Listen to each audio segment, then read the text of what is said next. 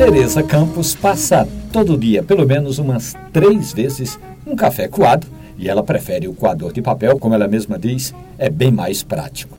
Aí Tereza ganhou um pacote de café em grãos e quer preparar uma surpresa em casa. A nossa ouvinte não tem moedor, mas a Tereza já sabe que pode usar o liquidificador, bater o café por um minuto e vai ficar bem fininho, pronto para ser coado. Depois, Teresa, esquente a água mineral ou filtrada e não deixe ferver. Enquanto a água do seu café está aquecendo, despeje água quente para escaldar o coador e dispense essa água que escaldou o coador.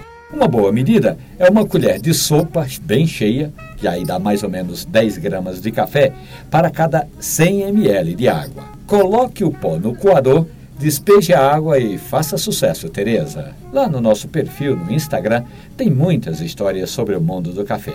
Anote aí o endereço e curta os nossos comentários. É instagram.com barra Café Conversa. Um abraço e bom café.